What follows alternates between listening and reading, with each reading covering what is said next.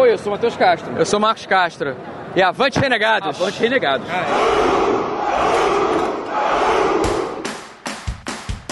Avante renegados! Avante renegados! Avante renegados! Avante renegados! Aqui o tecido da zoeira é mais fino. E você ouve o Renegados Cast!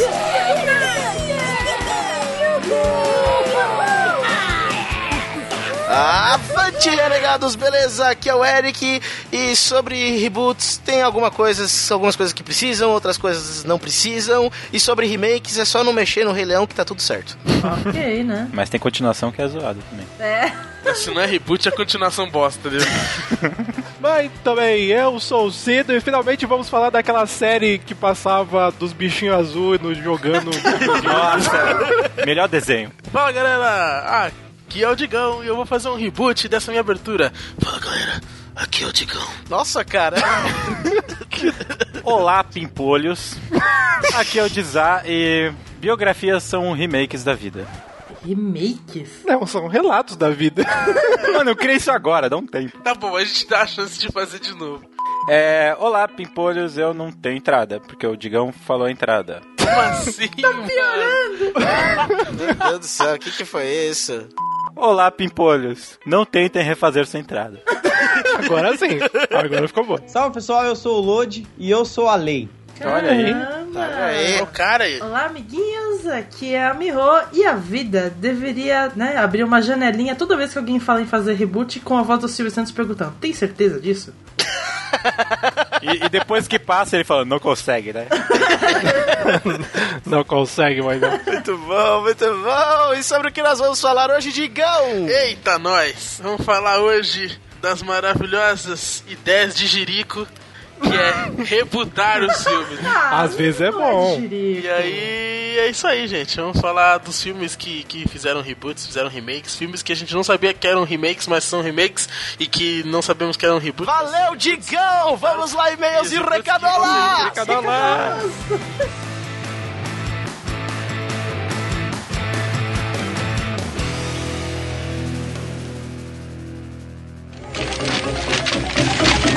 E-mails e recadolas! Escuta aqui embaixo, aqui! Ah!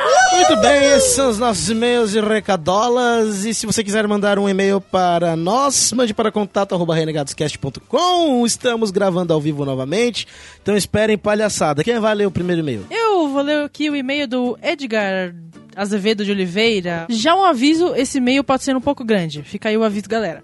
Olá, povo do Renegados Cast. Sou o Edgar, tenho 21 anos e já ouço o podcast de vocês há quase dois anos. Fomos surpreendidos novamente. Nem eu ouço há quase dois anos. Primeiramente, esse é meu primeiro e-mail que escrevo e o único até hoje para qualquer podcast. Por favor. Chupa Jornal Nacional! Somos Cido Prodigão. Sempre me empolgava para escrever enquanto ouvia algum podcast, mas depois pensava melhor e desistia. Trauma de ouvir tanto do Jornal Nacional e ver, e ver que mesmo que você possa ser sorteado, alguém pode não aceitar o seu e-mail e literalmente mandar você tentar outra vez. Minha história com anime- animes é bem única. Meu pai sempre me incentivou a ler desde os 7 anos. Lembro sempre que um dia ele me trouxe uma cesta lotada de HQs da Marvel e eu me apaixonei pelas histórias que sempre tinham continuidade na próxima revista. Depois minha tia tinha muitos livros em casa e ao me ver na rua com uma dessas HQs, me apresentou ao mundo da leitura sem imagens. Muitas crianças na minha idade odiariam isso, é verdade. Porém, eu, com a minha mente totalmente fértil, viajava muito nessas leituras e até hoje sou adepto a ler pelo menos sete livros por ano. É bastante. Boa! Palmas virtuais pra esse garoto.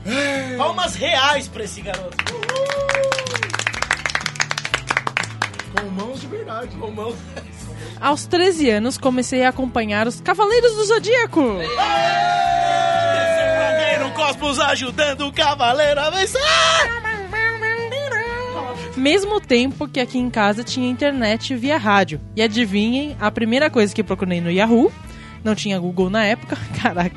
A primeira coisa que procurei foi por vídeos de cavaleiros e e em um site com vários parceiros entrei no mundo dos animes. Ao ouvir o cast, me deparei com isso. Se não fosse meu pai me incentivando a leitura, me fazendo ser alguém apaixonado por histórias empolgantes e envolventes, provavelmente não conheceria o mundo das HQs, dos animes e dos mangás. Resumi muito a minha história para que esse e-mail pudesse ser lido e espero que seja. PS1. Quando a minha mãe trabalhava em uma maternidade, uma das colegas dela deixava de ir para a sala de descanso para ir para a recepção assistir Naruto no SBT. Ô, caraca! Admirável. Tô certo! PS2. Assim que minha mãe comprou um Xbox One pro meu irmão, eu comecei a assistir Death Note na televisão. Meu pai odeia que eu fique vendo desenhos, entre aspas, pois já era grande. Mas nesse dia, ele sentou em sua poltrona, ficou prestando atenção e gostou. Eu e ele vemos todos os episódios naquele dia. Caraca! E ele perdeu um pouco do preconceito sobre animes. Cara, eu conheço muita gente que perdeu o preconceito com anime por causa de Death, Death Note, Note, velho. muita gente mesmo, É um verdade. índice muito alto. Certo. É, PlayStation 3, não tive. PlayStation 4, não vou ter. Caraca. boa, boa. Abraços e avante, renegados. Valeu! Boa, Edgar. Bom e-mail que acrescenta. Próximo e-mail. Eu vou ler o próximo e-mail!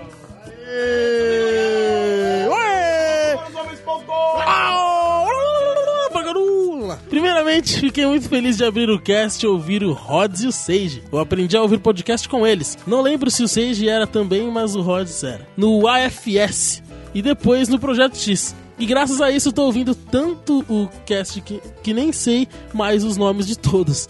Tantos podcasts, né? Isso faz parte, faz parte. E sobre o cast, concordo que os animes estão falindo. E além deles, os mangás também. Foi essa época em que eu olhava as listas de mangás novos do, J, da- do JP e pegava 20 obras pra ler. Hoje em dia, acompanho só os velhos e poucos novos que me chamam a atenção por não ser histórias repetidas. Sobre os animes que mencionaram, me recusei a ver DB, que era o Dragon Ball, certo? Pois entra na minha regra dos 15. Não vejo coisas que viu até seus 15 anos e achava bom. Já eu cheguei aqui no Kyojin, Attack on Titan, esse é um que eu não vi graça nele. Cido Pira. Polêmica! What? O quê? Que isso, cara? Bom, vi os primeiros episódios e desisti. Gosto de vários tipos de animes, mas gosto dos shoujos, os shonens, seinen, eti e aois. Quanto a reclamar, acho que é melhor nem começar a listar ou o e-mail ficará com quilômetros. Mas basta dizer que das temporadas que saem anuais, eu pego no máximo dois animes pra ver. Que ainda salva a leva. De recomendação de animes que saíram fora da curva, deixo dois. Um já não tão recente, que é Jomungand. E um recente que está saindo nessa temporada atual, que é o Gangstar. Ambos são seinens e valem a pena ver, tanto pela arte que ficou boa, como pela história que tem um roteiro legal e coerente para animes e pelas lutas fodas. E PS, sou a Anne Campos.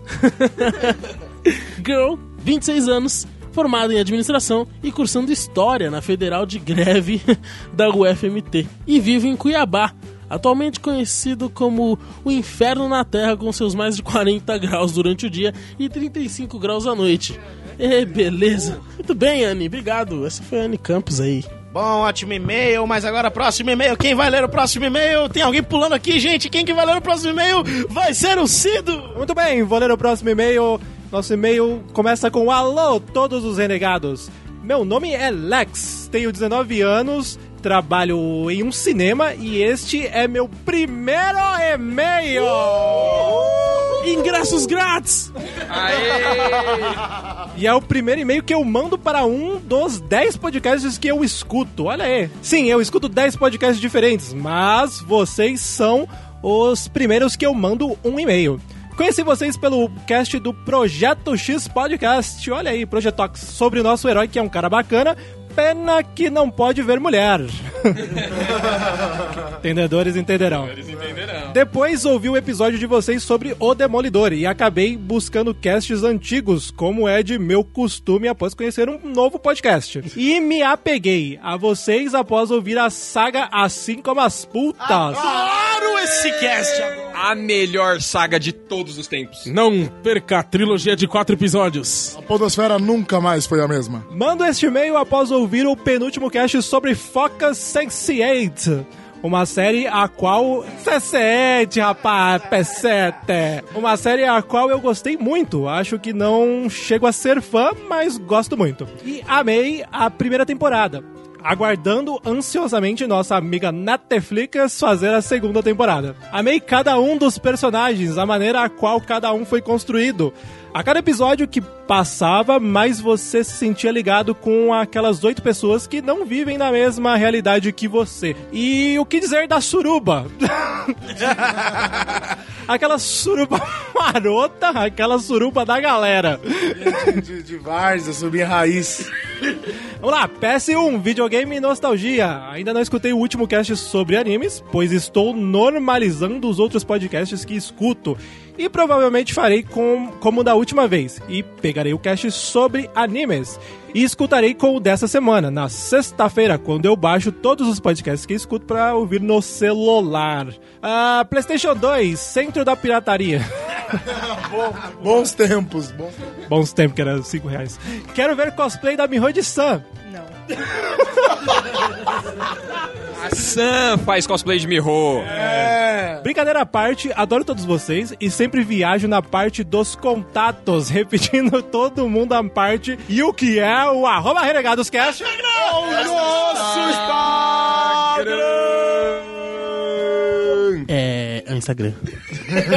Ah, PlayStation 3, nunca tive porque comprei um Xbox. Justo. Que é- queria ver um cast sobre Kingdom Hearts. Ah, não sei se vocês gostam, mas adoro ver esse tema sendo comentado ou sobre Jack and. O que, que é isso? Jack and Daxter? O que, que é isso? É um jogo? Provavelmente não faremos um cast disso. Tá, jogo. Jogo feito pelo Cachorro Safadinho, melhor tradução pra Naughty Dog, olha aí. Tema este que eu nunca vi sendo abordado. PlayStation 4, vem do meu rim baratinho pra comprar este videogame, olha aí. 15 mil, hein? É. Aí ele continua: Amo todos vocês e me sentiria muito feliz se vocês lerem meu e-mail no cast. Está sendo lido, meu rapaz. Ah, que eu virei atrasado, mas mesmo assim adorarei ouvir vocês. Bruno, mas tá aqui, ó, sendo lido ao vivo! Ao vivo e a cores. Me perdoe pelo gigantismo do e-mail e deixarei aqui minha exclamação do renegado. Capitão enlouqueceu após essa referência. E avante, renegados! Au! Au! Au! Muito obrigado, Lex. Esse foi o e-mail. Muito obrigado. Excelente e-mail. E quem que vai ler o próximo e-mail? De volta à leitura de e-mails depois de tanto tempo. É, vamos lá então. Olá, pessoal do Renegados. Meu nome é William, tenho 25 anos e este é o meu primeiro e-mail! Primeiro e-mail! Seja bem-vindo! E não só para os Renegados, mas para qualquer outro podcast que ouça! Chupa Jornal Nacional! Chupa, Jornal Nacional. É, olha aí, parabéns! Fizeram eu, que escuto podcast há mais de 4 anos, enviar meu primeiro e-mail para algum deles. Sobre o cast 147, concordo com tudo que foi dito. A indústria dos animes está que eu gosto muito, não emplaca um grande sucesso comercial há tempos e mesmo o anime Attack on Titans tem seus problemas de ritmo. E não acredito que seja tão bom quanto os da velha guarda. Eu concordo, mas tá, tá ali, tá, né, uma, um respiro. Para aqueles que gostam de animes e não querem ver uma explosão de shots de calcinha e personagens ruins carregados de clichê, só resta a opção de garimpar em cada temporada por uma pérola rara que nem sempre é encontrada. Que poético, cara. Oh, que bonito! É, é, mas sim, ainda existe coisa muito boa em animes atualmente. Gostaria de fazer uma recomendação do anime Digão, o anime! Shingatsu wa Kimi no Uso. Your Line in April. Um anime atual e muito bom.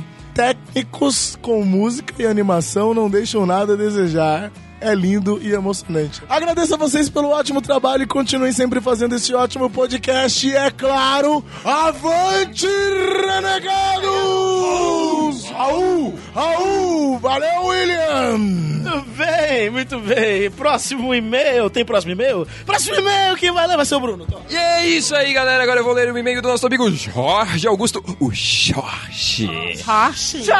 Jorginho. E aí, pessoal, Jorge na área. Tema polêmico entre os otakus, hein? Qualidade de anime. Por ser mais velho do que uma boa porção da podosfera, 31 anos, bom, ele escreveu aqui, então eu tô revelando. Eu acompanhei desde o começo do boom de Cavaleiros dos Zodíacos e Dragon Ball.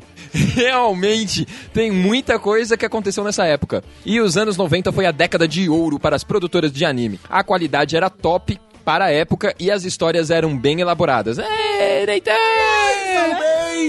Eu acho que eles eram mais empolgantes, né, do que bem elaborados, mas tudo bem.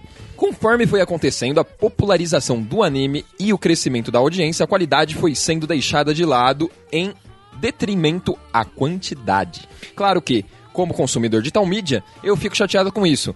Porque as produtoras pensam que os otakus vão engolir qualquer coisa que seja jogado à frente deles, não vendo o preço. A palavra de ordem agora é roteiro sem falhas. E muitas séries antigas que tinham furo de continuação ganharam novas versões para poder corrigir. É, não sei se esse é o motivo que elas ganharam novas versões, não. Eu colocaria outro, outro motivo aí: grana. Dinheiro, dinheiro. A pedido de fãs mimizentos que querem algo perfeito, mas esquecem que uma obra, quando estendida além do que pode ser julgado necessário por alguns, ela, a história, acaba se deteriorando. De resto, parabenizo vocês por gravarem temas atuais, e embora seja de entretenimento, é pertinente com o que está acontecendo no momento com o advento dos serviços streaming. E nos dar o que pensar mesmo depois de terminar de ouvir o episódio de vocês. Grande abraço e avante, renegados! É, próximo e-mail! Eu vou ler o e-mail aqui do Fernando Severo Snape. Bom dia, tarde ou noite, renegados. cast Fernando foi uma Severo excelente Snape de maneira maneira de explicar o panorama atual do mundo dos animes. Já tive conversa sobre esse assunto com meus amigos várias vezes, mas nunca tínhamos nos aprofundado tanto no assunto, voltando até o início dessa febre aqui no Brasil. Concordo com 90% do que foi dito, discordo apenas das partes sobre Evangelion, série essa que eu tenho uma relação de amor e ódio. Enfim, venho apenas indicar alguns animes mais novos que gosto muito e não foram citados no cast. Um é o Sword Art Online. Esse anime tem ótimas cenas de lutas e um enredo capaz de mexer com as emoções de qualquer um. Atualmente tem três temporadas lançadas e a light novel em qual a animação foi inspirada tem por volta de seis volumes. O segundo é Tokyo Ghoul. A primeira temporada desse anime é excelente, pois consegue te passar toda a angústia do protagonista e foge do estereótipo dos protagonistas fodões invencíveis. A segunda temporada do anime não seguiu o mangá e acabou não sendo tão boa quanto a primeira. Mas mesmo assim, recomendo fortemente que assistam a primeira temporada e depois sigam pelo mangá. E o terceiro é Hunter vs Hunter. Esse foi citado, mas eu precisava falar sobre ele. O remake de 2011 é sensacional. A produção da Madhouse é simplesmente incrível e o enredo te prende de- do começo ao fim. É isso, mil desculpas pelo e-mail gigante, mas eu não consegui me conter. Abraço a todos e avante renegados. Bom, garoto! Próximo e-mail! Muito bem, lerei agora o e-mail do nosso amigo Fernando Henrique de Souza Camargo! É, seu Camargo, seu Camargo que tá lá nos Rio de Janeiro, na Bienal do Livro. É isso aí, fala galera renegada, concordo com vocês, a qualidade dos animes, dos animes andam caindo muito. Basta comparar o Pikachu, o Agumon e o Hantaro do- de antigamente com os mais recentes. Não sei se foi mudança de traço ou desnutrição. o Goku pôs Botox, deve ser. Entendo que com os erros bizarros nos animes atuais, fica, a sensação de que tá tudo zoado. Mas temos os animes que se salvam, como Blue Exorcist. Muito bom. É, verdade. Knights of Sodonia, muito bom também. bom. Porra, gente, Netflix, né? e Sword Art Online, sendo esse último foda bagarai, mas bagarai mesmo. Diferente dos animes que estão ruins e às vezes saem de algo bom, como um certo podcast nerd, os renegados só melhoram! Rumo ao RC 150 que vai ser sensacional, eu garanto pra vocês. Grande abraço a todos e avante renegados! Esse foi Fernando Camargo, 23 anos, Mogi da Sul de São Paulo. E hashtag PDC, melhor cosplay de badminton. É, mais algum e-mail? Nós temos mais algum e-mail? Temos mais um e-mail, sim. Ah, foda-se, eu vou ler. Ele manda um e-mail ao senhor Henrique Boleta. Ele manda: Olá, renegados. Moleta! Sou Henrique, mas vocês podem me chamar por Ike ou Anyway, ou por Henrique mesmo. Então vai ser moleta. De hoje em diante vou te chamar de moleta. Enfim, estive oculto nas sombras por muito tempo. Conheço o cast de vocês desde o ano passado, quando baixei o aplicativo Podstore. É, mas nunca mandei um e-mail e você acha isso bonito. E fiquei admirando de longe, mas estou aqui, mostrando meu rosto, ou minhas palavras, e minha voz, ou a voz de quem estiver lendo este e-mail, que no caso. Pra hoje, desculpa. A gente queria que fosse mais significativo, mas foi o Eric que Sai foda-se, sai fora. Espero um dia poder conhecer vocês pessoalmente e que continuem com um ótimo trabalho, pois a zoeira nunca acaba e me diverte cada dia mais. Desculpe pelo e-mail longo, não foi nada comparado aos outros, cara, não se preocupe. E avante, renegados PlayStation, PlayStation. Oi, Miho. Muito bem, temos mais algum e-mail? Não, não temos mais algum e-mail. Temos alguma recadola? Agora, gente, uma recadola séria. E sim, vai ser textão. A semana passada teve um levante da galera com uma hashtag é, antimachismo nerd. E a gente quer deixar aqui exposto, a gente vai fazer um podcast, um programa especial sobre o assunto, né? Eu queria só falar que o Renegado sim já teve muitas, muitos momentos machistas, muitos momentos homofóbicos. É, a gente pede desculpa, a gente já tomou assim, a, gente já tomou uma bronquinha, né? A, a Júlia já falou pra gente, o Fernando também, o Fernando Camargo já falou com a gente. E assim, a gente sabe que nós não somos perfeitos e que a gente tá sempre procurando melhorar, certo? E a gente precisa de vocês quando a gente é, falar alguma coisa que vocês não gostaram, né? Vocês podem vir, a gente tá aberto, gente, é, e-mail, Twitter, Facebook, Instagram. vocês podem vir falar com a gente de qualquer maneira que a gente vai sim responder, tá? E, galera, se vocês não gostaram de alguma parte do nosso cast, eu, eu, como editora, tô falando assim, é, se vocês realmente não gostaram, é, vocês podem falar pra gente e eu tô disposta até de tirar o episódio do ar ou editar ele de novo e subir de novo. E, e é assim, gente.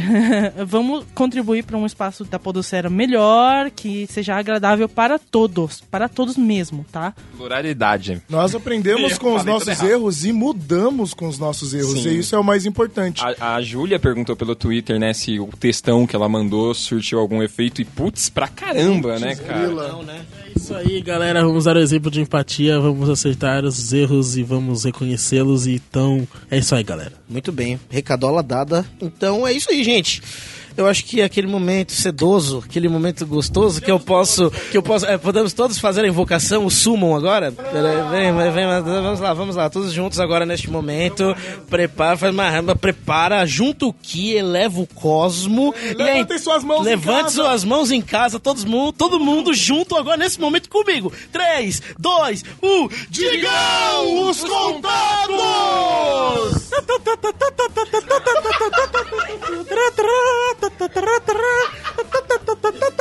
Muito bem, minha gente!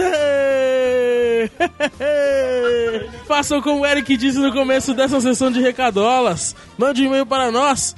Contato arroba renegadoscast.com Também acesse nosso site www.renegadoscast.com Comente lá nos comentários na zoeira sem limites louca. E é isso aí. Não se esqueça também de curtir nossa página. E o Cido quase caiu aqui. facebook.com barra renegados.rc Lá você vai curtir os posts de todas as paradas que a gente posta legais lá. E também tem o grupo do Cavaleiros da Zoeira, Renegados Cast no Facebook. Tá lá também que a galera compartilha um monte de coisa, a gente faz zoeira e tudo mais. E não se esqueça também de nos seguir no Twitter, né, mas que é o arroba RenegadosCast. E o que também é o arroba RenegadosCast É o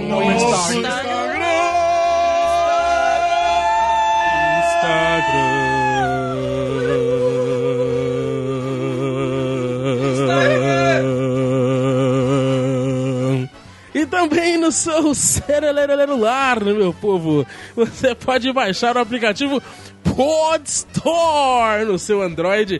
E também não se esqueça de baixar o feed do Renegados no seu iTunes. Se você tiver um iPhone, é claro. Se não, use no iPod ou no iPad ou... Ou no ai papai. e no iPapai também. É isso aí, minha gente. E também, se você tem WhatsApp, basta seu número para a gente, mande inbox para o Miho, para o Digão, ou para algum membro do Renegados que você conhece, ou mande também no, no ou por e-mail, é. Mande seu número de celular, adicionamos você no nosso grupo do Cavaleiros da Zoeira no WhatsApp, que lá você vai ver muita zoeira, vai ver a gente falando de pessoas que não estão lá, vai ver a gente faz, postando vídeos maneiros de bastidores dos casts especiais. Pessoas sendo agredidas. Exatamente. Pedindo isso. E curta a página Hoje Estou Curirim. E, e digo mais, mande pra nós o que é na, pra você um dia Curirim. É isso aí, hoje estou Curirim, pisei num leg e morri. Sério, gente, não dá pra gente gravar mais e-mail ao vivo. não dá mais. Bora pro cast!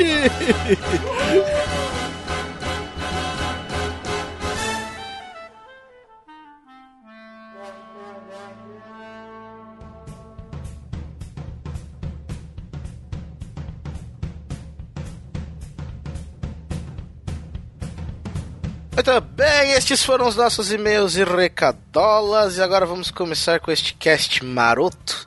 O que, que é reboot? Alguém sabe me dizer que eu não estudei? Reboot, na verdade, é, é o que realmente a palavra significa, né? Tradução, reinício, né? Você esquece tudo que você fez antes e começa de novo, né? Então, e remake é, exatamente, é fazer exatamente a mesma coisa, só que mais atual, mais pros dias de hoje. É, você pode ter algumas mudanças no remake, mas nada mais é do que uma refilmagem daquela coisa que já teve, de um filme antigo. Quer ver um remake que é realmente remake literal? E que. Ah, bosta, na verdade, é o Psicose, no caso. Ah! O, o, o Psicose de 98 é, a- é cuspido o do Hitchcock. você assiste, você vê que falta alguma coisa. É que remake tem uma porrada de filme antigo que é remake, a gente nem sabe, Pois tipo, é. sei lá, Infiltrados. É, o Infiltrados, ele é, ele é um remake, só que ele, tipo, como o Infiltrados é um filme coreano, né? Uma parada assim. É, algo assim. E aí ele foi refeito, só que com os moldes americanos, assim como foi o Old Boy, né? Nossa, um old boy novo, Jesus. Nossa, velho. Não, mas isso de fazer remakes de versões, tipo, tem uma porrada. Vanilla Sky, aquele hack, fizeram a versão americana, todo mundo faz uma versão americana e é sempre uma droga. É, então, os filmes de terror japoneses, coreanos, asiáticos num geral, eles são todos remakeados pelos americanos, né? É, chamado, grito. É, na verdade, é tudo uma- meio que uma estratégia, né? De, de continuar falando sobre esses assuntos que os filmes abordam, né? É, tipo, fez sucesso, vamos tentar fazer sucesso de novo, né? Sim, vamos tentar repetir. É uma fórmula, né? O grande problema, é- é- eu te- eu faço uma pergunta pra vocês, jovens entendidos no mundo dos cinemas. Qual o tempo mínimo de espera pra se fazer um remake, na opinião de vocês? Um remake ou um reboot? O Homem-Aranha não precisa de muito. É, então, é- é, eu tava pensando justamente nisso, entendeu? Porque assim, a, a gente tem o exemplo de Psicose, que um foi feito nos anos que ainda era tudo em preto e branco, e o outro foi feito em 98, ou seja, foi uma, uma distância aí de, de muitos anos aí de diferença. Teve o Quarteto Fantástico, que o último filme lá com o surfista prateado de merda foi... foi quando? Foi em 2007, 2008, sei lá, 2000 e cacetada. E esse agora foi em 2015, foi um bom espaço de tempo. Agora, do Homem-Aranha 3 para aquele espetacular Homem-Aranha, não foi tanto tempo assim, né? É que nesse lance dos super-heróis tem aquele lance de direitos, os caras têm que fazer o filme senão perde, então envolve outras coisas. Ah, é verdade, tem essa polêmica aí. Porque assim, você nota que alguns filmes são datados, né? Pô, A partir desse momento que você assiste o filme e isso começa a incomodar, eu acho que aí vale ter um remake, saca? boa. Agora um reboot, se o filme for ruim, assim que ele saiu, ele pode ter um reboot, saca? É verdade. não precisa esperar Não nada. precisa esperar muita coisa, não. Não espera a próxima geração, não. Você sai de uma sessão e já entra na outra, tá ligado? Então, tem aquelas obras que o pessoal fala que são intocáveis, né? Poderoso o- chefão! De volta para o futuro. então, dá pra entender que remakes e reboots acontecem por quê? É porque, foi o que o Digão falou, os filmes fazem sucesso e aí eles querem repetir o sucesso, trazendo o filme pra uma geração mais atual. Tem isso, também tem o fato de que os roteiristas de Hollywood estão todos mortos, enterrados. E aí não existe mais criatividade e aí É, mas, os- mas eu acho que deve ser muito mais caro você criar um, pegar um roteiro do zero e tal, Sim. do que você simplesmente adaptar uma obra que já existe. Sim. É, filmes, grandes produções envolvem muito dinheiro. Todo mundo sabe disso. E todo mundo sabe de que o di- dinheiro tem que retornar no mínimo, né? E de preferência dar um lucro bem gordo. né? Exatamente. O Zap tocou num assunto legal, porque a maioria dessas coisas acontecem no, no cinema mainstream, né? Sim. Não dá pra gente julgar que tá faltando criatividade nesse mercado, porque a gente tá falando desse, dessa parte. Ah, então por, por isso que eu falei de Hollywood, entendeu? Os roteiristas de Hollywood estão todos mortos. Quer dizer, não todos, alguns ainda sobrevivem. Tem, por exemplo, Tarantino, que é um cara que, que tá vivo aí até hoje. Estão tentando matar ele, mas não vão conseguir. Tem um fé. É, mas o próprio Tarantino, ele faz é, reboots. Sim. Pega o próprio Django. O Django é um reboot. Verdade mesmo.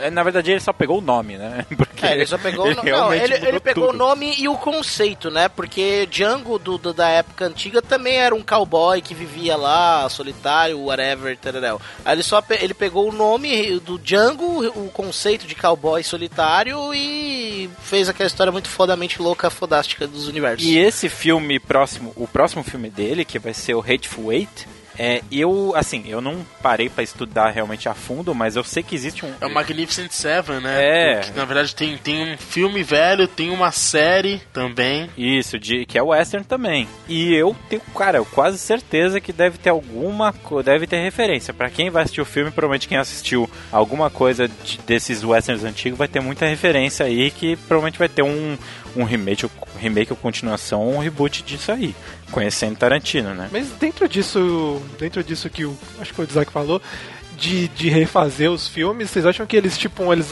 não investem tanto em coisas novas? A gente até falou isso de anime de não investir, né, tanto nos animes novos, não ter tantas coisas novas, porque é mais fácil investir em coisa antiga, trazer coisas que as pessoas já conhecem. Exato, é, eles já têm a fórmula do sucesso, que eles precisam fazer atualizar. É, falando de uma forma mais assim, assim, quem já trabalha com publicidade sabe que é muito difícil você criar algo novo, novo. Opa, caralho. Quando você cria um conceito novo, geralmente é barrado pelo cliente. Sim. Então, eu, eu vejo, eu vejo muito é, isso no ramo do cinema, que, mano, é, é exponencial a milhões, porque é muito mais grana que envolve. Os caras vão é, apostar numa ideia onde eles já conseguem visualizar mais, ou uma ideia que é totalmente abstrata. Que... Mas é, tem aquele lance de grana também, porque, por exemplo, o Mad Max, teoricamente, ele não é uma coisa nova. Ele pegou o universo ali e trouxe algo novo dentro do, do É roteiro, né? que o Mad Max não é, né, o reboot, né? Ele é uma continuação do universo, Exato, né? Eu entendi como uma continuação, como um, algo que aconteceu depois do terceiro filme lá do Mel Gibson. Eles falaram que é um revisite, né? É uma volta ao universo de Mad Max, né? Mas o caso do Mad Max é que ele é um filme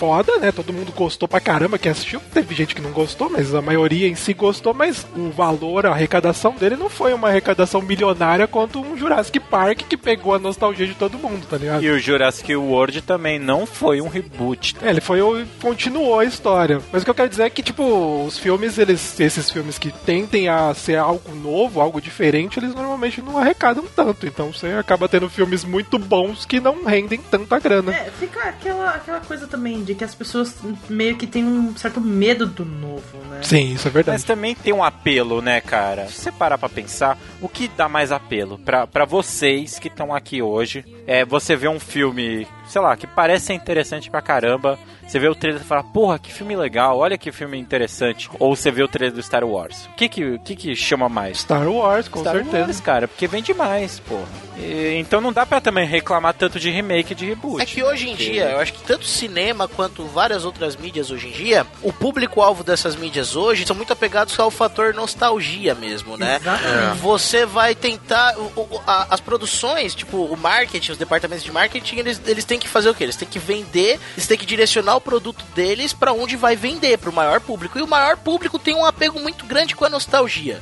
E aí você vai lá e faz um puta filme de roteiro fudido, que é o Whiplash, tá ligado? Vai e lança ele, sei lá, na mesma semana de estreia de um, de um Batman, tá ligado? Ou de um, de um Vingadores. E aí você fala, "Mas, não tem como competir, tá ligado? É um negócio assim, o, o público hoje é muito apegado ao fator nostalgia. Há, sei lá, 20 anos atrás, o público era muito ligado no fator ação, sem limites. Tanto que os filmes maiores de sucesso de bilheteria eram aqueles explosivos motherfuckers do, do Stallone e tudo mais. né? Brucutus da vida. Exato. Aí, aí o que, que vai ser daqui a 15 anos? Qual que vai ser a tendência? Porque nostalgia não vai sobreviver pra sempre. Mas a tendência, quem dita, é justamente os estudos e o marketing, Eric Goring. Porque, por exemplo, o Whiplash que você falou, em quantas salas de cinema você viu? Tinha só no Belas Artes cara. pra assistir, cara. Não tinha no Cinemark da vida. E o Exato. filme é foda, entende? O filme é então, muito bom. quem dita essas tendências é o próprio Martin, é o próprios estúdios, na verdade. Inclusive, eu vi uma, uma matéria do Spielberg falando que os filmes de herói vai acontecer a mesma coisa que aconteceu com os filmes de western, né?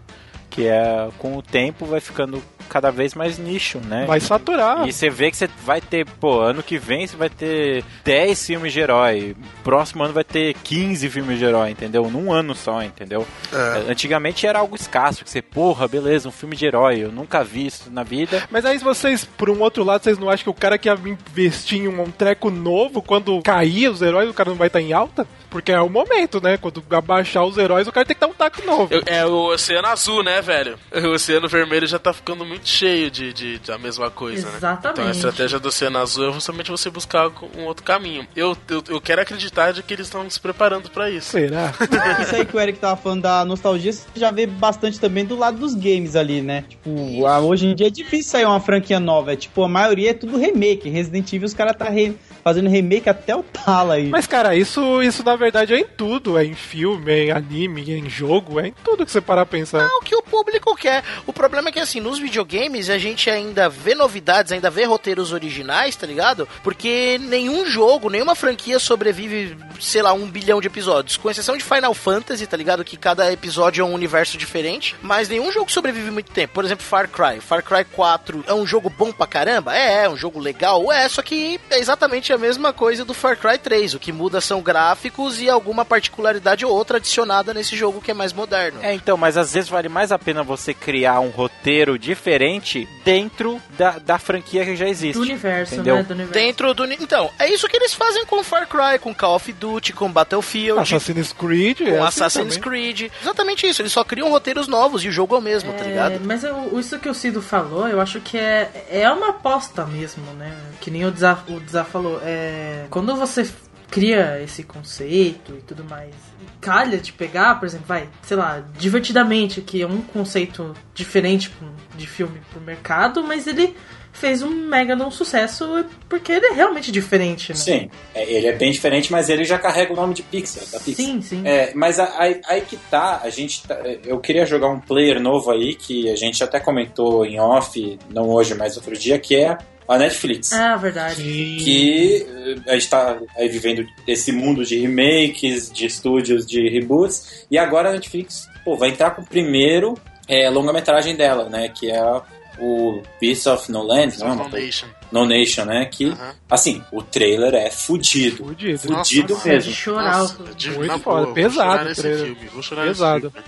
E puta que pariu, tudo que você vê da Netflix é muito bem feito. É, cara, é O extremamente bem roteiro original, né? É, sempre original realmente, né, cara? Você vê Orange New Black, é House of Cards, Sense8, tem um ban- assim, tem N coisas que você pode ter um cardápio enorme de coisa. Até a gente tava comentando hoje daquele Chef's Table que, mano, é um documentário muito bem feito. E agora eles vão fazer um filme que, mano, eu tô louco pra ver por quê? Porque é Netflix e eu compro Netflix. Porque eles estão criando roteiros originais, e às né? vezes é isso mesmo que tá vendendo, né, o- as coisas deles, né? por- justamente por ser original. Sim. É. Tomara que o mercado comece a perceber isso e comece a sair um pouco desse, dessa é, autofagia, né? Essa mesmice, né? É. Mas o legal é que eles pegaram, por exemplo, o Demolidor, que é um herói, e deram totalmente diferente do que a gente já estava acostumado em série de super-herói também. Então até nesse ponto os caras conseguiram dar uma roupagem nova e tal. Mas fica. Agora vai, vamos mudar um pouco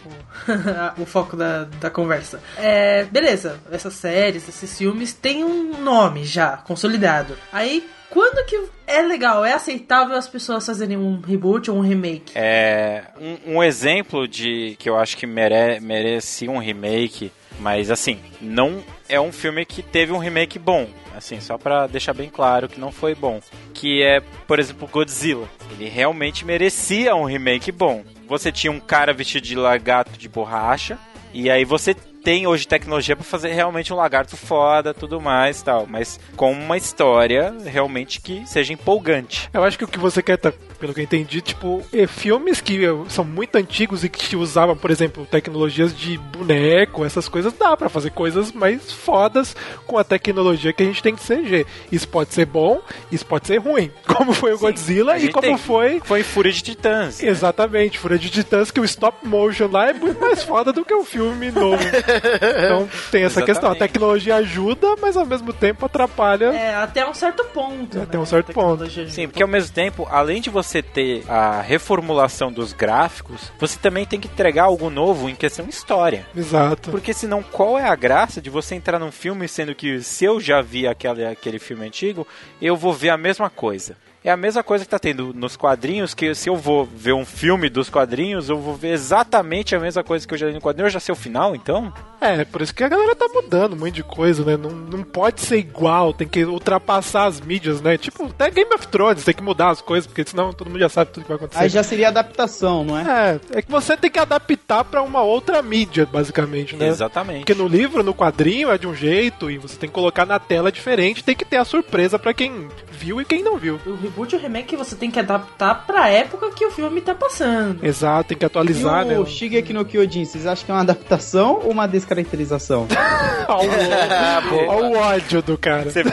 Everything's a copy of a copy of a copy. Bom, depois desse papo, é dessa discussão sobre o que, é reboot, o que, é remake, o que, é bom, o que, não é bom, o que, é mais ou menos, o que, é mais ou menos, vamos falar então dos filmes, ou jogos, ou novelas, ou tudo que já teve reboots ou remakes, só que não tudo, porque seria muita coisa e não daria tempo para gravar o cast.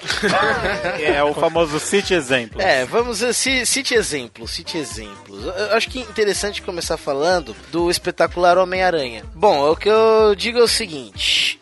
Eu gostei do, do reboot do Homem-Aranha. Eu gostei do reboot porque eu achava o Tobey Maguire... Eu, como, como leitor dos gibis do Homem-Aranha quando eu era mais moleque, eu achei o Tobey Maguire muito zoado de Homem-Aranha. Não, mas posso falar um negócio? Você achou isso quando você viu o primeiro filme? Porque todo É. mundo, quando na época do primeiro filme, todo mundo adorou. Não, então, aí que está.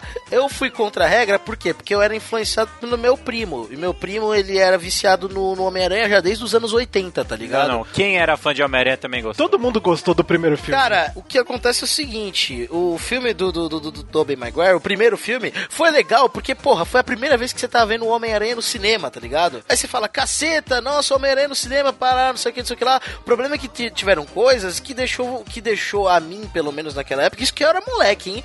Me deixou meio chateado, porque a todo momento eu fiquei esperando o Homem-Aranha, tá ligado? Fazer uma piadinha, fazer um gracejo, uma brincadeira, alguma coisa assim.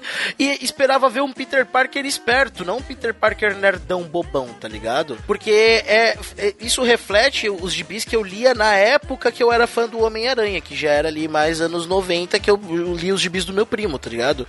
E o que eu vi não, o que eu vi foi meio que uma, uma porra, foi o cara é nerd, então ele tem que ser trouxa, bobão, lerdão e o cara é quatro. Era uma outra época também. É, então, foi, então, tipo, eu não, cheguei a gostar disso, porque eu nunca gostei do Tobey Maguire como, como Peter Parker, tá ligado? Isso eu nunca gostei. Era legal ver Tobey Maguire como nada, né, na verdade. Nunca é gostei muito do Tobey Maguire, ponto. É, ele é muito ruim. Nunca gostei do Tobey Maguire no papel de Peter Parker Homem-Aranha. Isso desde moleque mesmo, desde o primeiro filme eu tenho essa impressão. Foi legal, tipo, caceta, vamos, vamos, puta, o Homem-Aranha tal, soltando várias teias, Duende Verde, umas luta maluca na cidade, muito... isso era legal de ver, era da hora. Mas. Mas espera. Cara, quanto a Homem quanto a material de Homem-Aranha, eu sempre achei que ele deixou a desejar. Eu, minha opinião, minha Não, pera, eu, pera, eu. deixa eu ouvir o Load que ele adora o Homem-Aranha. Load, fala. Cara, eu acho que ali já vai pra adaptação, essa parte do Toby, assim, saca? Tipo, eles adaptaram o lançador de teia, o personagem em si, tipo, não ficou o nerdão, o piadista. Eles fizeram uma adaptação, tipo, aceite que dói menos, saca? Eu tive a acho- mesma impressão. A mesma impressão. Eu, tipo, beleza, Então, é filme, exato. cara, vai mudar mesmo. Eu que- Agora, eu o segundo eu- filme também é bom. O que fudeu foi o terceiro, mesmo. É. O segundo filme é legal, cara. O segundo filme é legal do Homem-Aranha, porque o, vil- o vilão, o, o Dr. Octopus, cara, eles fizeram um Dr. Octopus muito louco, tá ligado? Aliás, o Dr. Octopus do filme é mais legal do que do desenho e do Sim. quadrinho. Concordo, concordo plenamente. O Dr. Octopus do filme é muito louco. Mas, mas só voltando, o grande motivo foi realmente o que até o Digão falou, falou, que é o 3. O 3 é que complicou pra continuar a franquia e eles pensaram em rebutar. O 3 ferrou com tudo, né? O 3 zoou com tudo o barraco. E aí, tipo, você tá eu tava pensando, né? Bom, beleza, 3, aí você fica pensando, vai lançar um Homem-Aranha 4? Não sei, talvez, parará, não sei o que, não sei o que lá, o que, que eles vão fazer dessa vez. Não, não ia porque eles já tinham falado que não ia. Eu não sabia disso. E aí, em determinado momento, falaram, vai ter o reboot. Pá, o reboot do Homem-Aranha não foi nem tanto tempo depois do Homem-Aranha 3, né? Eu bom, vamos ver como é que vai ser. Ela sou espetacular Homem-Aranha, eu fui assistir. E aí, o que que acontece? O que eu achei do filme? O, homem, o novo Homem-Aranha, ele ficou melhor, ele, ele foi melhor, foi muito melhor no que eu achei que o primeiro filme do Homem-Aranha deixou a desejar. Só que o primeiro, ele foi muito pior do que eu achei que o primeiro filme do Homem-Aranha tinha sido bom, entendeu? Tipo, um foi bom naquilo que o outro não foi. O Homem-Aranha, o primeiro original, teve um Peter Parker de merda, na minha opinião, claro, e um Homem-Aranha zoadinho, mas o filme foi legal, pacas, entendeu? O roteiro, o desenrolar do filme foi Porque legal. A história, a história do primeiro lá é ok, não é ruim a história. Então, foi legal, não foi, não foi, não foi ruim, foi legal. E nesse Homem-Aranha novo, eu vi que o Peter Parker barra Homem-Aranha tava muito da hora. Eu gostei muito dessa roupagem que Você deram. achou? Eu achei. Eu gostei. Gostei, eu gostei. Do, do novo. Eu achei o Homem-Aranha muito mais legal do que o Homem, do que o Peter Parker. Porque o Homem-Aranha, ele tava muito mais Todd McFarlane do que tava qualquer outro Homem-Aranha. O Peter Parker não é bom, o Homem-Aranha que é bom. Então, exatamente. Então, eu gostei dos dois. Eu gostei dos dois. Eu gostei tanto do Peter quanto do Homem-Aranha novo. Ah, eu não, eu, assim, por mais que algumas coisas do Peter Parker valeram a pena, que não foi tão bobão, mas eu, eu, eu não comprei aquele Homem-Aranha skatista, sabe? Essas Peter Parker, skatista, né? Isso, isso. Peter Parker. É, o Peter Parker que chega de skate na formatura atrasada e dá um beijo na namorada na frente de todo mundo, tá ligado? É, sei lá, isso eu não comprei tanto. Porque o, o Homem-Aranha, ele, tipo, não era nem o nerdão, nem o cara mega descolado, hipster, whatever. Ele era um cara meio termo, ele era só um cara normal. O Homem-Aranha já do- da nova franquia do Homem-Aranha, ele era aquele Homem-Aranha que mais solto, que fazia piada, que, que ele era aquele moleque que ele, ele quando era é, Peter Parker, ele era retido. Mas quando ele virava Homem-Aranha, ele soltava todo aquele potencial de comédia, de, de extrovertido que ele, que ele tinha dentro dele, entendeu? E esse, e esse apareceu nesse Homem-Aranha novo. Mas nesse ele é o tempo todo, tanto o Peter quanto o Homem-Aranha. Esse é o Exatamente. Mas o que eu gostei foi do andar do Homem-Aranha novo, que ele tem todo aquele andar de aranha mesmo, né? Exato, o movimento dele é Também, foda. também, os movimentos e tudo mais, a personalidade do Aranha. Eu gostei bastante do Homem-Aranha, tá ligado? Mas, porra, eu achei que a história do filme, o desenrolar do filme deixou a desejar pacas, tá ligado? Tanto um quanto o dois, né? Tanto Porque o dois um, também. É, mas também, quando você vai ver um filme do Homem-Aranha, você vai pra ver o Homem-Aranha. Exato, e, e foi é por isso que eu saí feliz do filme, porque eu achei o Homem-Aranha muito bom, tá ligado? Eu curti muito o Homem-Aranha novo. Mas o, o filme em si, o roteiro, o vilão, eu achei fraco. Mas também você queria ver também. é, Cara, eu queria ver o Dr. Lagarto. Porque, mano, você tava. Tinham te vendido o Dr. Lagarto no outro filme. Eu acho que no primeiro ou no segundo filme do. do do Homem-Aranha da versão antiga. Então, mano, você fala, porra, finalmente vai me mostrar o Dr. Lagarto, que é um vilão legal. Ah, eu não achei. No filme eu não achei legal, não, hein? Achei bem fraco o lagarto do filme. Eu achei o vilão fraco, tá ligado? Eu achei as motivações fracas, eu não sei, eu não gostei. É, a construção dele foi fraca. Isso, a construção dele foi fraquinha mesmo, exato. Agora o segundo, se fosse só o Electro, até que tava, tá- estaria melhor. É que a grande cagada Não, foi então, o... o segundo começou a pecar no pecado original, clássico de todo filme de herói, que é excesso de vilões. mais de um vilão. Ah, não sei, eu achei o Eletro zoado um pouco, cara. Ah, não, a luta dele, a, a, para- toda a parada do Eletro é a legal. luta é muito bem feita, a luta é muito bem feita, mas, cara, tipo, mano, o Rino foi muito pouco do filme, cara. Foi muito pouco. Então, muito vilão. É, foi só pra mostrar. No- acho que esse não foi o problema. O problema foi o excesso de drama que tem é, do Norman Osborn ali, que, beleza, tinha que mostrar o Norman ali pra poder mostrar o Duende Macabro, né? Que na verdade o Norman nem é o Duende Macabro, ele é o Duende É só um Verde. né? duende, né? É, ali ele não. Eu não sei se aquele foi o Duende Macabro ou o Duende Verde. É, não o dá Duende pra Macabro saber. é outro personagem. Qualquer coisa totalmente ali, diferente, qualquer né? coisa. Eu até fiquei um pouco triste, porque é, no momento que o final morre a Gwen, tipo, eu acho que ia tratar de um assunto muito mais legal aí pra frente que não per- se perdeu. Mas ele se perde no próprio filme, porque o drama ali da morte tinha que ser o grande foco e whatever. Ela morre e ele tava lutando e Então, volta. mas você percebe que tava tava preparando pro, pro próximo filme? Ah, mas eu acho que ali o filme, ele tem que terminar feliz, saca? Eu achei que quando a Gwen morre, eu achei que ia ser um drama foda, ele ia ficar na merda, ia desistir, sei lá, e não, ele desiste, volta. É, ele e a- fica, né? Ele fica um tempo. Mas é que esse tempo não mostra no filme, né? Então, exatamente, é muito curto pra gente ver o drama É, dele. a gente não não vê. consegue ver isso, É muito raso, então é legal. É, agora o que, que vocês esperam do reboot do reboot? Porque vai ter um novo agora Homem-Aranha. Ah, o moleque é, o moleque é ninja de verdade, mano. É, o moleque é aranhão mesmo, né, mano? Já viu? Não, tem o cara, o moleque faz uns treinos mó maluco de acrobacia. Altas É, piruetas, né? Altas Realmente piruetas. tá treinando pra ser Homem-Aranha. Assim, é, o moleque tem potencial? Tem. Outros atores já elogiaram ele em outros filmes? Sim. Ele não é um ator conhecido? Sim, também o que, eu, na minha opinião, é um ponto positivo pra, pra, pra, pra esse filme. É bom. E depois, cara, o que vai. O que eu acho que é um ponto maior é que ele não vai estrear num filme só dele, né? Ele vai estrear como coadjuvante de um outro filme maior. Isso, isso é legal. Então, assim, depois de Homem-Aranha, eu. Falando ainda no campo dos heróis, ainda, né? Eu acho que, que, que um puta reboot que. Porra, era, era, era, era urgente de ser feito.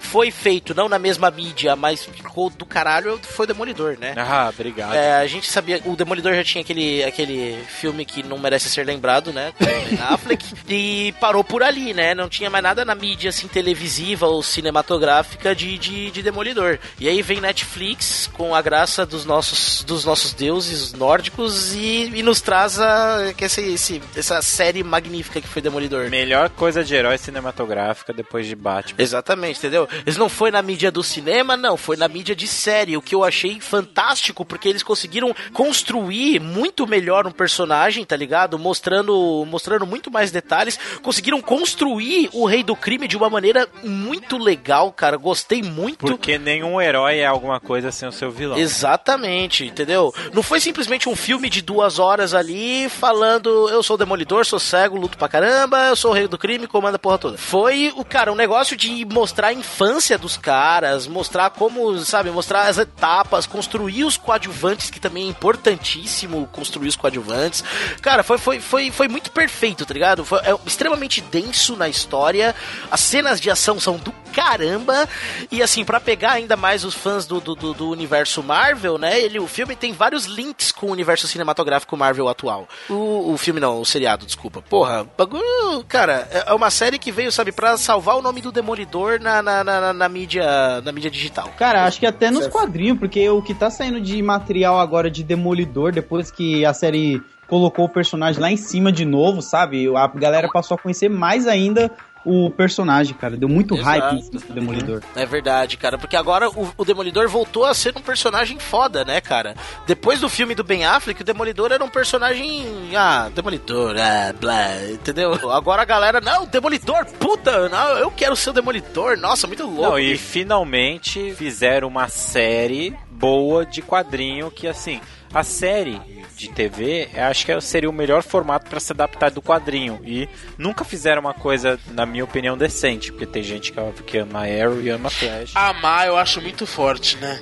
Eu falar que gosto eu até perdoo, mas dizer que ama é foda, né? Gotham, essas coisas pra mim não, cara, nada funcionou, tá ligado? Aí, quando finalmente fizeram bem feito, um negócio violento, um negócio tipo, porra, é só fazer direito, sabe? Mostrar que fez um reboot bem, um remake bem feito. Porra, aí, aí, aí eu me alegro, sabe? Aí eu realmente O grande segredo do Demolidor é a plataforma dele, Netflix, né? Porque esse Flash, Arrow é canal de TV, né?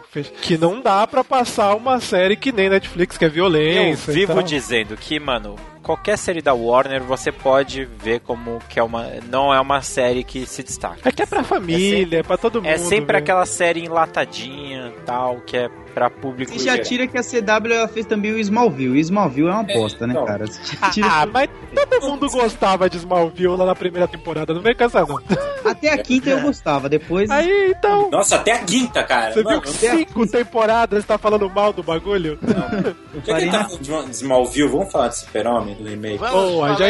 Super- Porque assim, a gente tem dois filmes assim, anos 2000 do Super-Homem, né? Que primeiro vem o Superman Returns, que não é nem reboot nem remake, é a continuação do Superman 4. Que é uma droga. Que é uma merda, que não merece ser lembrado. E aí temos o Homem de Aço, com o Henry Cavill e com iniciando o, o novo universo da DC, né? Universo cinematográfico da DC. Que, na minha opinião, foi um bom filme. Um, eu arrisco me dizer até um ótimo filme do Superman, cara. Eu gostei bastante, porque foi um filme que pô, construiu o personagem, deu a falou a origem dele de novo de uma maneira legal, tá ligado? Com exceção da, da morte do Jonathan Kent, né? Que pô, tem um tornado vindo, eu tô fazendo. Ô, joinha, plim, aí morreu. É, não. É, com exceção daquilo lá, pra mim, tipo, a origem toda do Superman contada foi legal, foi bacana.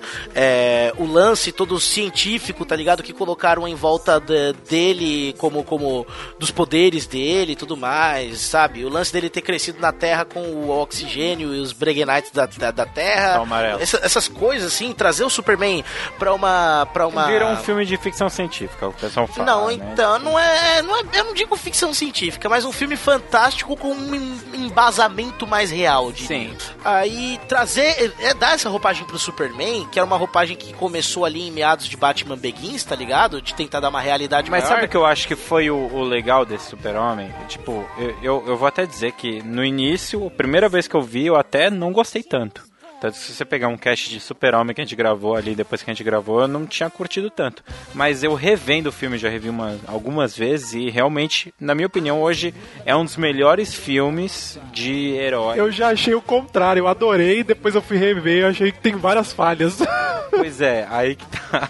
Mas assim, tipo, óbvio que tem. Eu vi essas falhas, né? Mas, tipo, depois que eu vi Vingadores, essas coisas e tal, eu percebi que como super-homem é bom. Vocês não acham que a DC tem um lance, tipo, de deixar os heróis mais reais e a Marvel faz exatamente ao contrário? Sim. Tipo, deixa os heróis mais fantásticos possíveis, quando na verdade os da DC são os mais fantásticos, porque são quase os deuses? Ah, mas acho que é justamente mudar um pouco a linguagem, né? Então, vocês viram que é, a DC Comics parece que um dos, um dos produtores estava fazendo um roteiro de um desses filmes aí que tá pra lançar, né? E os caras, a Warner foi e estipulou uma regra que não pode ter piada no filme. E se tiver piada, refaz, reescreve e re tudo, tá ligado? Então, é isso que eu tô falando. Os filmes da DC são muito mais sérios, mas, por exemplo, um filme da Mulher Maravilha ia ser legal ver um bagulho mais fantástico e guerra e Sabe lá, lá. qual, sabe qual é o mais louco disso? Que antigamente era exatamente o contrário. O- os heróis da Marvel, eles eram mais pé no chão. Que estranho, né? Sempre foi isso, cara. Você sempre olhava e falava, cara, ó, você pegava X-Men, Homem-Aranha, essas coisas, tipo, era, era muito mais pé no chão. E hoje o- os heróis da DC, eles, tipo, estão levando o pé no chão. E é o que fizeram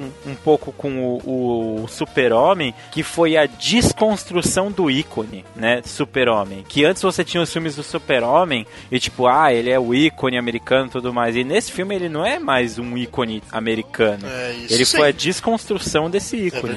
Teve tanta gente que reclamou, né, dele ter quebrado o pescoço dos Zod. Sim. É, ah, o Superman não mata, não mata, não sei o que, não sei o que lá. Não, não tem essa, cara. Eu achei que ali a, a questão dele ter. A, a situação dele ter quebrado o pescoço do Zod mostrou com muita força a humanidade e a regra do Superman de não matar, cara. Até porque ele viu ali, cara, ele não tinha escolha. Era aquilo ou três pessoas inocentes iam morrer. E aí no final, quando ele. Quando ele mata, né, o, o Zod, é, ele dá aquele berro, tá ligado? E fica desolado. Que tipo, caraca, mano, eu fiz um bagulho horrível. Então, você fala, porra, não tem, tá ligado? Aquela, aquele negócio de- dele ter matado o Zod, eu achei que ficou muito bem colocado, tá ligado? É, daí em diante você já tira o porquê que ele se controla tanto, né? Quando vai pegar alguém e lutar contra alguém. Exato. Eu lembro, eu vi aí um meme outro dia de um- uma cena do, do Liga da Justiça, tá ligado? Do desenho, que mostra ele, ele falando pro, pro Darkseid, né? Tipo, eu me sinto como se eu estivesse num mundo de papelão, onde eu tenho que me controlar 100% pra não machucar. Ele fala, mas você, pô, com você eu não preciso me segurar, não é verdade? E aí, agora eu vou poder usar a verdadeira extensão da minha força. Você fala, porra, cara, tipo, o Superman novo desse do Henry Cavill ficou muito bom, muito bem construído pros próximos filmes já, tá ligado? Ficou bem óbvio isso, né? Tipo, essa, esse fato dele se segurar, né? Tanto que tem aquela cena que os teus meninos lá batendo nele, ele tá segurando o cano e quando você vai ver o cano tá tudo amassado, Tá né? tudo amassado, ele tá, tipo, segurando, porque ele, ele sabe que ele não pode revidar, que ele não pode brigar com os moleques, que senão, né, dá merda. E, cara, e o lance dele, sabe, tá ligado? Aquela, aquela, aquele lance dele incontrolável de ter que ajudar, de ter que usar a habilidade dele pra salvar, pra ajudar as pessoas, que o próprio Jonathan Kent fala que, cara, é, eu devia ter deixado a galera do ônibus lá morrer. É, talvez sim, o cara fala pra ele, na maior frieza, tá ligado? É, mano, é muito. Esse filme, assim, tá muito bem construído. Tá construindo muito bem o Superman. Foi um reboot muito bem-vindo, na minha opinião. Que o Superman, cara, desde o Christopher Reeve, o Superman precisava de alguma coisa boa pros dias de hoje, tá ligado? Assim como o Batman ganhou a trilogia Nolan. É aquela coisa da época que a gente tá vivendo, né? Tipo, antigamente, isso, é, muitos, muita, o filme, o cinema era muito para os Estados Unidos, muito para para América, essas coisas. E hoje em dia não. Sim, hoje em dia é mais pro mundo. Então você não pode mundo. centralizar muito o ícone americano, essas coisas, aquelas cores vibrantes da bandeira, Exato. né? Não é. é Então, tipo, ficou- é, precisava muito de alguma coisa atual pro Superman boa, e esse foi um reboot que, na minha opinião, foi muito bem-vindo, cara. Foi um puta reboot decente, gostei pacas. Pronto, era isso que eu queria falar do Superman, agora podemos falar de outras mídias. Chega de falar de filme de herói, né? Vamos falar de coisa boa. Vamos falar de outras coisas boas também, não tem só Netflix de coisa boa. Vamos falar de videogame. Agora me rola. me rovi, Brando. Ó, vou te falar de um jogo que teve, que teve os dois. Teve um remake, aí, aí pelo menos uns 4 anos atrás. E agora, mais recentemente, uns dois anos, um ano, se eu não me engano, teve um reboot. Estamos falando de Tomb Raider. Cara, é a Lara Croft. Que, que, o que, que é? O Tomb Raider ele é um jogo muito tradicional do PlayStation 1, né? Foi acho que um dos primeiros jogos lançados pro PlayStation 1 lá em 1900 e minha avó era da hora. E, porra, o bagulho, tipo, era muito, muito. Era um jogo, assim, completamente inovador que tinha, trazia o lance de exploração, trazia o lance de aventura, uma mulher como protagonista, que era algo muito raro para aquela época e tudo mais. Aí foi vindo, virou uma franquia gigante de absurda, veio uns jogos merda pro Play 2, tarará, não sei o que, não sei o que lá. Aí, pá, teve um remake, Tomb Raider Anniversary, que era exatamente o mesmo, era o primeiro jogo, só que completamente remasterizado com os gráficos todos atualizados pra, pra geração atual de videogames, que na época era o Xbox 360, né? E o PlayStation 3. E ficou um jogo do caramba, né? Porque, porra, você vai jogar o. o- você está jogando o, o, o, primeiro jogo, só que agora pra sua geração, tá ligado? E é. Ficou muito da hora você passar pelos mesmos lugares que você via, só que agora eles não estavam mais pixelados, quadrados e retangulares. Estavam com as texturas bonitas e tudo mais. A Lara Croft tava bonita, não tava toda quadriculada, tava, sabe? Um negócio decente pacas. E foi, foi, foi bonito de se ver. Então, assim, a título de, de experiência, de, o, o próprio título do jogo fala que é o Tomb Raider Anniversary, tá ligado? Um Tomb Raider de comemoração. Ficou legal pacas.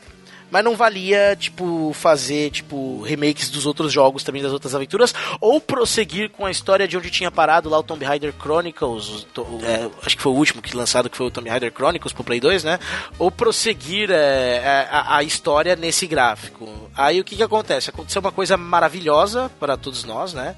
Que a Crystal Dynamics mais a Square Enix pegaram os direitos do jogo, né, do Tomb Raider e resolveram apostar, resolveram trazer ele de volta num reboot.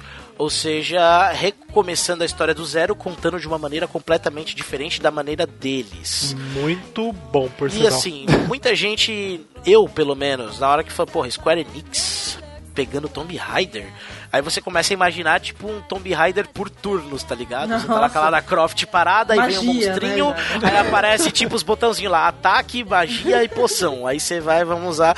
Eu, fiquei- eu imaginei a primeira coisa, eu pensei isso. Uma Lara Croft andando de chocobo, sabe? Nossa, seria muito divertido. Eu ia achar da hora. Olha aí, olha, aí. Ó, ó as ideias aí. O legal desse novo Tomb Raider é que ele apresentou a Lara como iniciando ali, né? Ela não era a Lara já exploradora, fodona. É uma menina que tava Exato. começando. Ela era uma menina, uma arqueóloga, né? Que tinha ali um interesse por arqueologia. Provavelmente já era formada numa faculdade de arqueologia.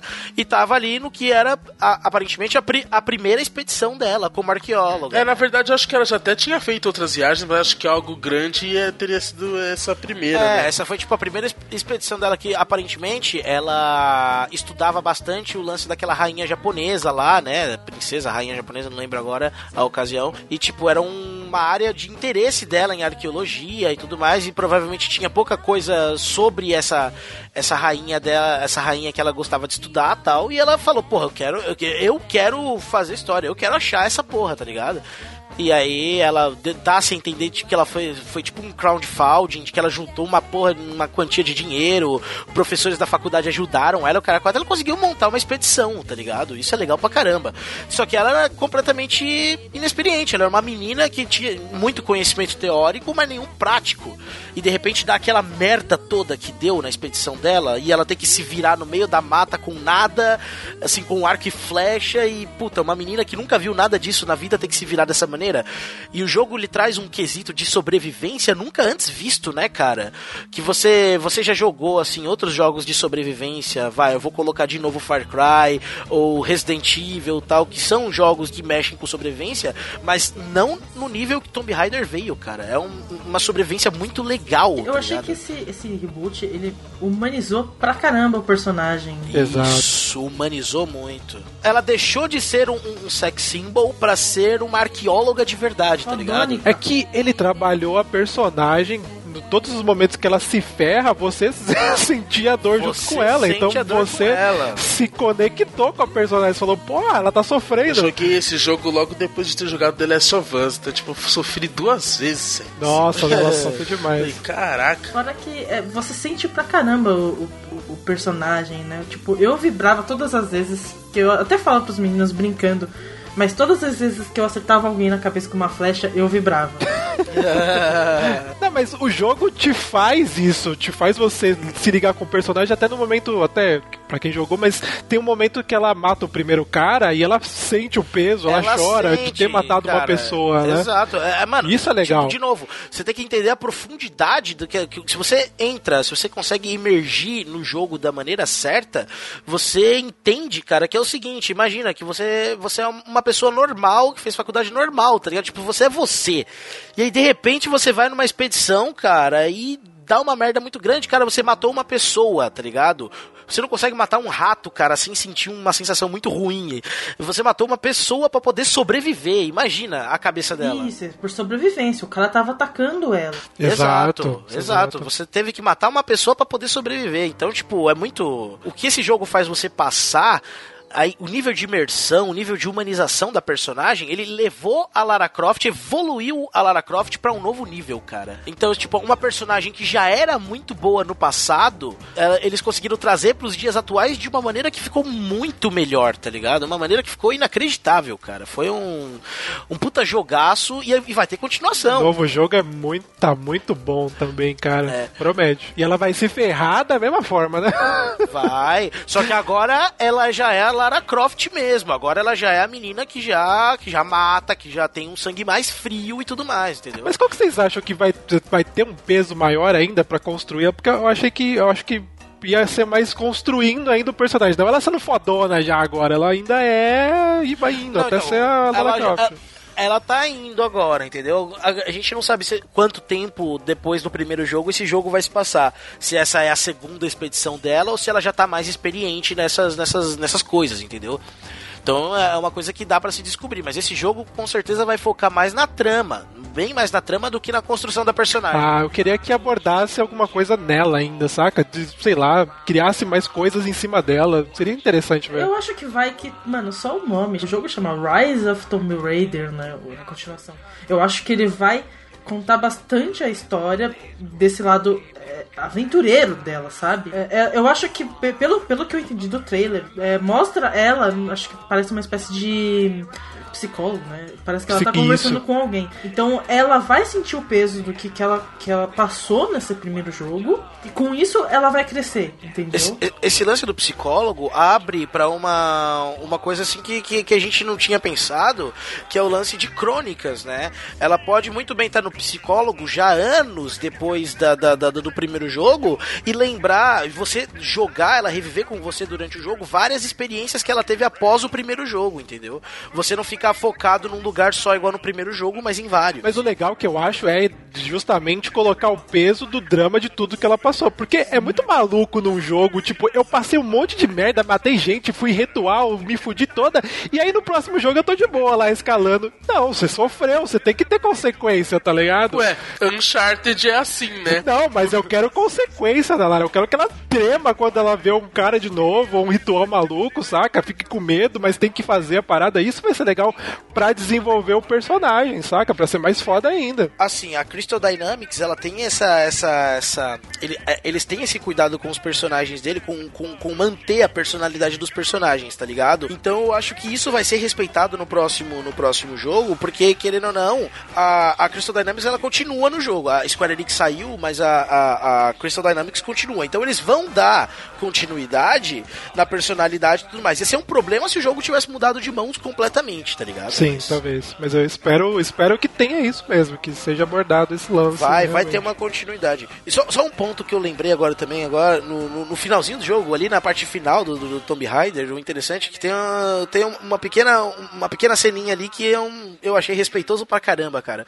Que você passa a maior parte do jogo com o arco e flecha, né? Que é tipo a melhor arma do jogo. Sim. a Miho, a Miho que eu diga. Em alguns momentos você pega um fuzil, uma outra arma, alguma coisa assim. Não, mas é que o arco, o arco e flecha era maneiro porque dava pra fazer ele com fogo também. Isso que era maneiro. Dava, dava pra fazer uma porrada de coisa com arco e flecha, dava pra colocar as flechinhas explosivas também. Isso era mais legal. Era muito louco. E aí, o que, que acontece? Você tem o, o, o lance do, do arco e flecha e tudo mais, que era tipo a melhor arma, e tinha outras arminhas, tipo, tinha fuzil ali, uma outra arminha ali, para dar não sei o que, uma sniper de vez em quando, mas beleza, tamo, tamo indo nessa. E aí no finalzinho, perto do chefão final do jogo ali, aparece um momento que você pode pegar, usar duas pistolas, uma em cada mão, tá ligado? E tipo, pra quem jogou os jogos de antigamente, que essa era o, ar- esse era o armamento padrão da Lara, cara, eu achei que foi muito legal. Isso foi, é meio que uma, foi meio que uma homenagem, tá ligado? Que eles fizeram. Tem a opção de você pegar, usar dois revólveres, um em cada mão. Foi uma, foi uma homenagenzinha bacana, porque agora sim, a arma da Lara Croft de hoje em diante é o arco e flecha, tá ligado? Não tem, não tem como fugir disso, mas eles criaram um conceito completamente novo e que vai ficar agora pro resto dos jogos. Mas eles, eu achei legal deles terem lembrado da, da Lara original, tá ligado? Da primeira lá com dois revólveres e tó, pode matar o último chefão do jeito antigo se você quiser, tá ligado? Fiz questão de fazer isso. Outro jogo, continuando no, no universo dos videogames, né? Outro jogo aí que, que ganhou um reboot há pouco tempo foi o Devil May Cry. Pra mim é um dos melhores jogos do PlayStation 2, foi um dos jogos que eu mais joguei. E, e eu comecei a estar tão maluco por Devil May Cry que eu comecei a zerar naquelas dificuldades malucas. Tinha dificuldade de hard, aí chega uma dificuldade que é tipo Dante tem que morrer, que você morre com toque. É. E eu salvei todas essas, essas dificuldades, porque eu adorava o jogo. Então, isso aí eu vou concordar com o Cido que Devil May Cry 3 está entre os melhores jogos do PlayStation Ele é 2 também. muito bom, cara. Ele é está muito entre os bom. melhores, é muito bom mesmo. A trilha sonora, a, a jogabilidade e a- a- o jogo é engraçado pra caralho, porque o Dante ele zoa o server, os chama de Totó uma hora. É muito bom, cara. É, isso que eu achei legal, porque o Devil May Cry ele foi um jogo que, tipo, ele, ele, ele tentou se achar durante a franquia, tá ligado? Porque o que aconteceu? O Devil May Cry, vocês sabiam que foi um erro, né? Só contando a origem rapidinho, era. O Devil May Cry nasceu de um projeto que era pra ser o primeiro Resident Evil do PlayStation 2. Só que daí não deu certo, os produtores e roteiristas pularam fora, e só que a plataforma de jogo já tava pronta, tá ligado? Então eles falaram, a gente precisa usar essa merda pra alguma coisa. Aí escreveram um outro roteiro, que seria o roteiro de Devil May Cry, aprovaram, começaram a desenvolver a história e usaram a plataforma de Resident Evil que já tava montada pra fazer o jogo. Nossa, por isso que o Devil May Cry 1 e 2 são tão ruins. Então, cara, o Devil May Cry 1 é legal, porque você não é, cara. É, É legal, ruim. vai, não é tão ruim, não. Não, é ter- em termos de jogo é ruim. Em termos de história, tem história que é legal, mas a jogabilidade. Em termos de jogabilidade, ele é meio ruimzinho Ele é mesmo. chato. Mas que nem eu falei, ele é um jogo que tava tentando se achar durante a franquia, tá ligado? Porque o que acontece? A gente vê um Dante no Devil May Cry 1, que é um Dante ali maneiroso, um Dante tipo, ok, um Dante mais. Tá ligado? Ele era mais sério, só que ele, ele tinha aquele arzinho de zoeiro que a gente que a gente um dia iria conhecer melhor, tá ligado? Aí beleza. Mas tava se achando, o jogo ele tinha um. Ele foi feito, você tem que. Você tem que entender que foi um jogo reciclado, né? Que era pra ser um jogo e não foi, foi outro. Esse foi um jogo aproveitado, de uma plataforma reaproveitada, então foi um jogo reciclado. E que a galera gostou pacas, né, cara? A galera gostou muito da dinâmica do jogo e tudo mais, não sei o quê. Vamos fazer outro, vamos.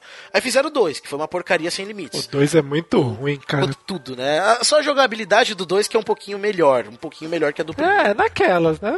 Mas a história é um, é um lixo, tá ligado? É bem e eles acabaram completamente com a personalidade que eles tinham do Dante que eles tinham construído no primeiro jogo, Sim. né? Eles deixaram o Dante sério, calado, Mais- tipo. mais sombrio, né? Mais sombrio, tipo um Sasuke da vida, tá ligado?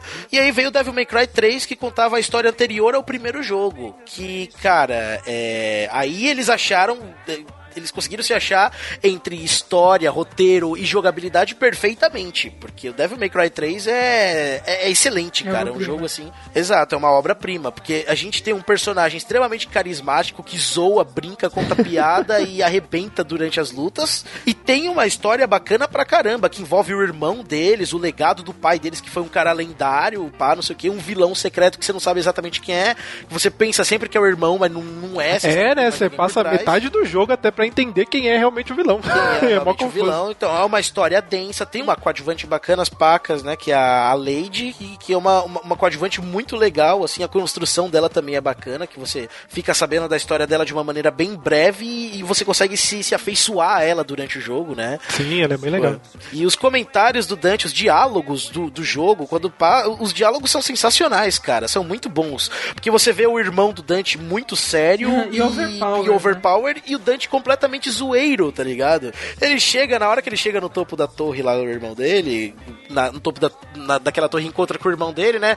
Porra, você não sabe nem dar uma festa, cara. Aí o irmão dele, do que você tá falando? Cara, a única menina que tinha na festa me deu um tiro na cabeça. Porra, que merda.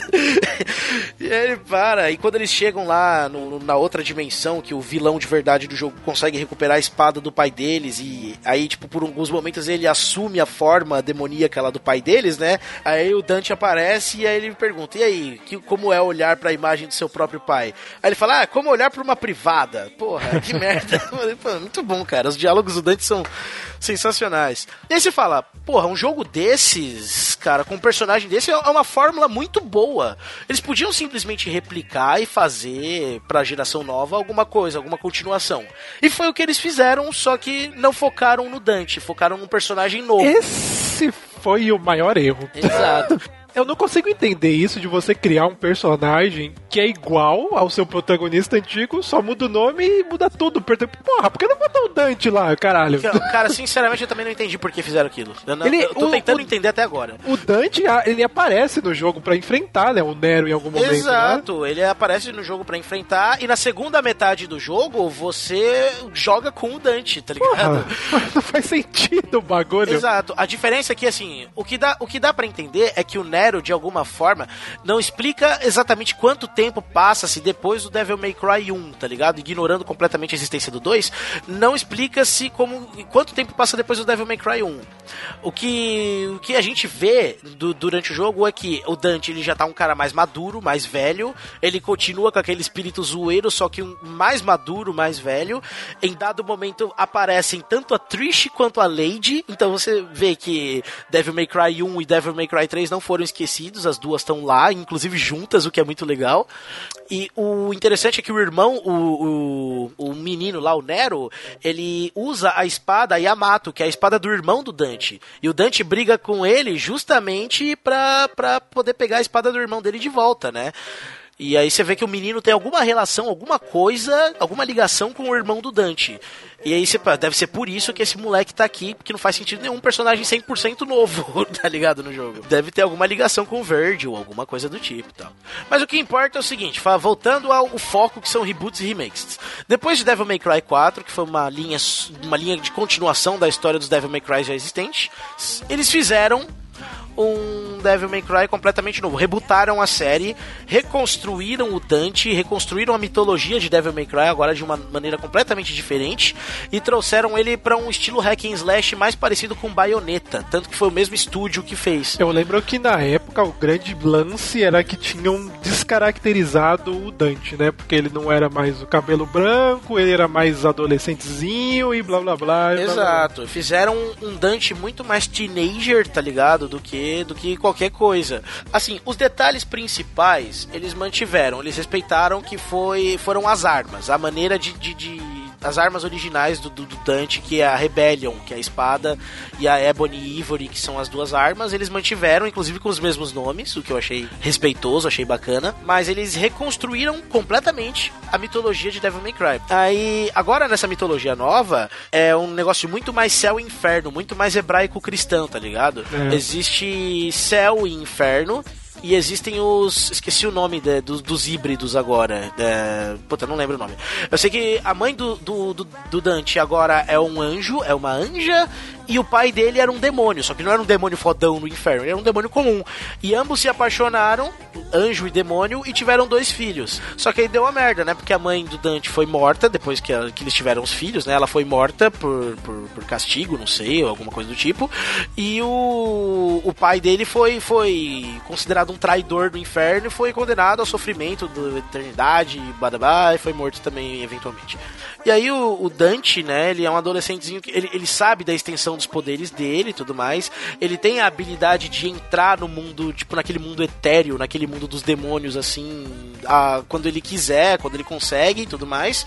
E por aí vai. Ele não tem ideia da existência do irmão dele, do Virgil, né? Só uma coisa que é legal também que as armas deles é relacionada entre isso, anjo e demônio, né? Ele tem dois estilos de arma pra cada situação, isso que é maneiro também. o que acontece? É, tem essa jogabilidade nova, né? Que eles fizeram o, o- Dante ter poderes angelicais e poderes demoníacos nos ataques, e você pode misturar os dois nos combos, o que é muito bacana. Só que a história do Devil May Cry novo, tá ligado? É que está. Todo mundo fala que, porra, descaracterizaram Dante, parará, não sei o que, não sei o que, blá, blá, blá, blá, blá, mas, porra, cara, eu achei que a história nova que fizeram ficou de todo ruim, tá ligado? Eles construíram uma história bacana, densa, legal, é, pegaram o vilão clássico do primeiro Devil May Cry mesmo, do primeiro jogo, que é o Mundus, que é aquele demônio fodão, chefe dos infernos lá, e construíram um mundo muito bacana, cara, onde, tipo, os demônios dominam a Terra, tá ligado? E os anjos estão tentando desfazer a merda, mas não conseguem, porque os demônios já estão controlando a porra toda. E aí você pensa, porra, mudaram completamente a história do Devil May Cry mesmo, né? 100% de mudança. E aí no final do jogo, você vê que eles se mantiveram respeitosos, pelo menos, eles até, pelo menos no, no, no, no, no, cerne da história, no final das contas. Que o Dante, ele fica com o cabelo branco no final, né? Que é um negócio assim que todo mundo reclamou pacas. Mas isso você só comprova que a galera é muito mimimi, né? Porque todo mundo reclamou da porra do cabelo dele, até eu achei meio estranho na época. Aí depois eu joguei o demo e falei, cara, o jogo é legal. Eu não cheguei a jogar porque eu não tive como comprar, mas, pô, o jogo era bem maneiro. E depois tem as referências ao antigo, então.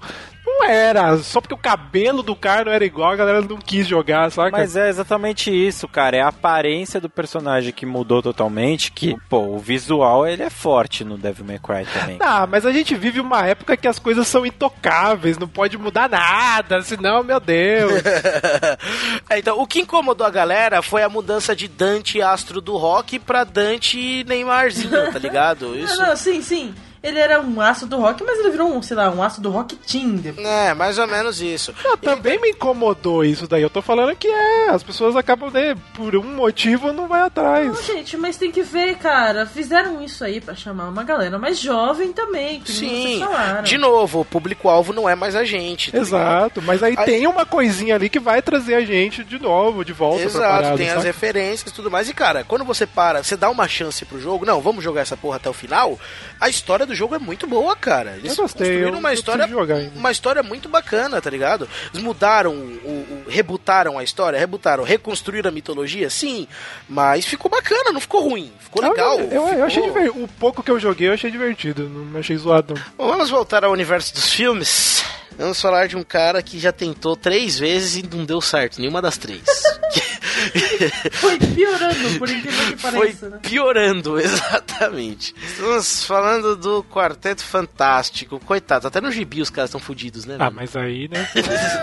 É, o que acontece? O filme, ele é mais ou menos, né? não, não, é, é falando sério. Tipo, eu, eu, eu fui ver o filme de graça, senão não teria ido. E, mas eu acho que ele, ele realmente vendeu.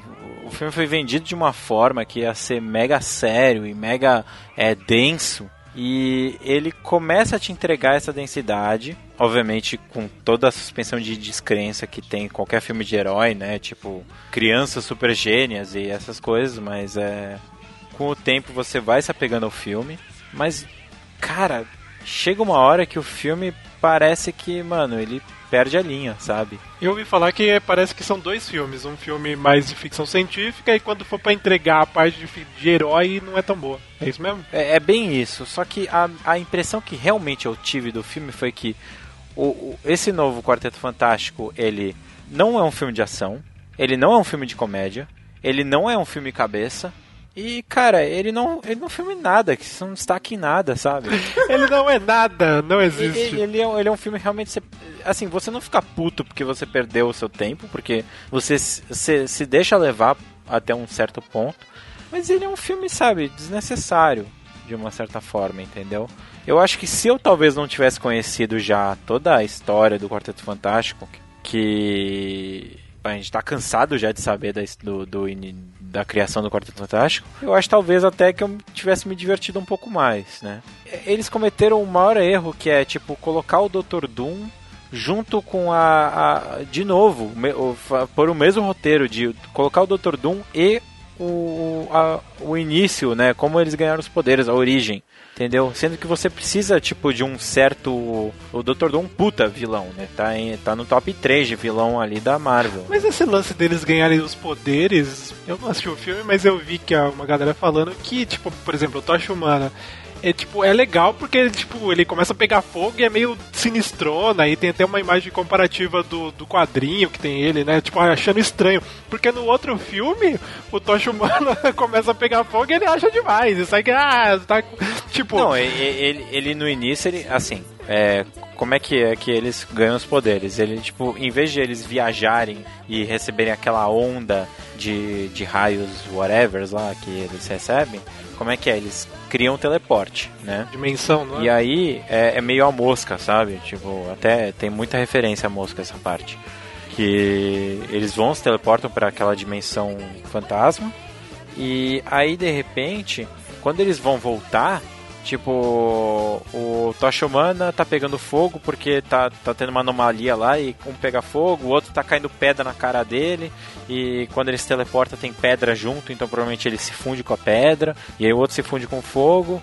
O Homem Elástico é meio idiota porque ele, Tinha uma liguinha. não, o Homem Elástico foi meio idiota que ele, ele tentou segurar a mão do, do Dr. Doom e ficou esticando a mão dele. E, tipo, Nossa. Enfim. É, é, é, é. E essa? A Mulher Invisível não foi. Hã? É. Ela não foi. Porque ela não tava lá, ela tava Então. invisível. A Mulher Invisível, ela, ela simplesmente, tipo...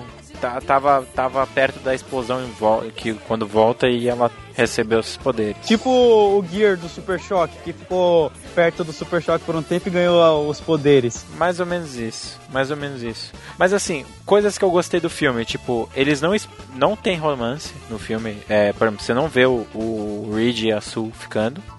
Então, assim, o filme ele é construído de uma forma boa até um certo ponto.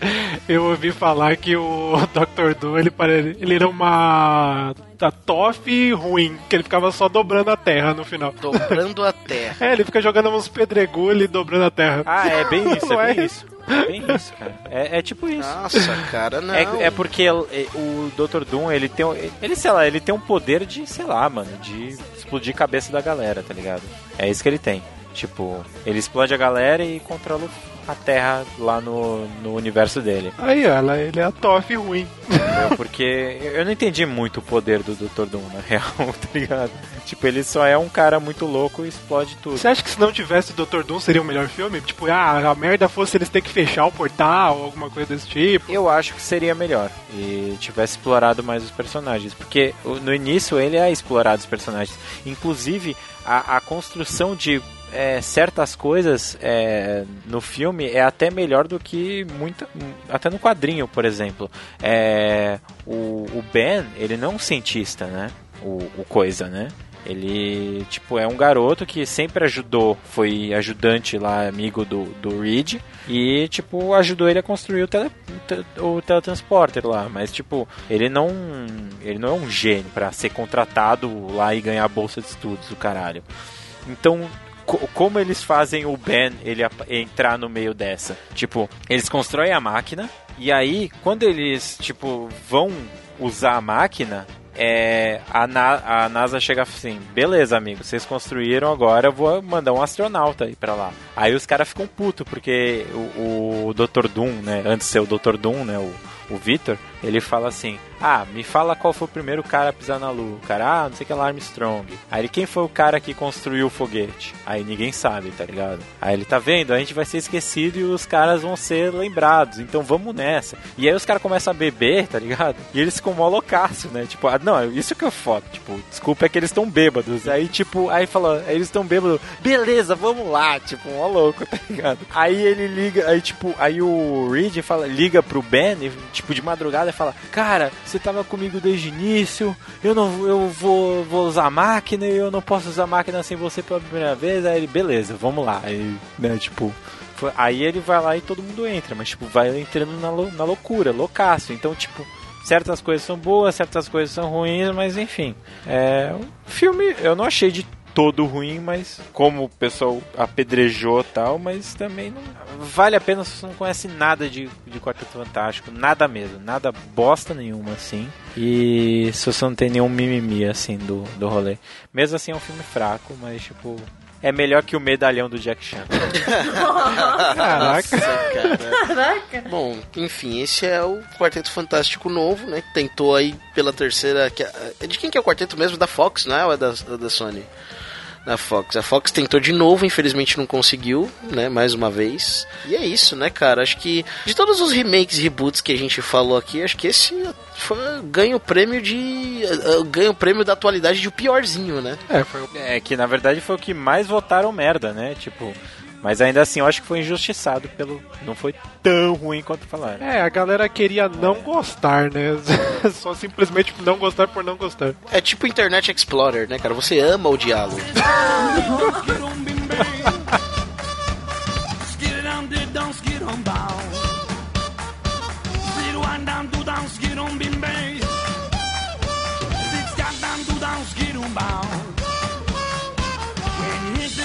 you wanna be jumping jacks. Jump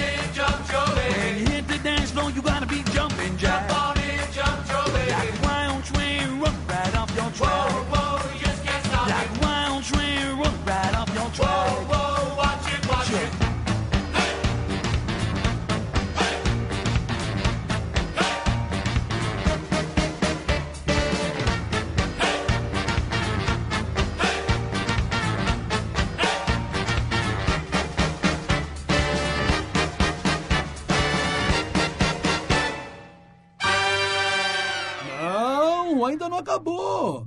Porque agora é a hora das. Considerações finais!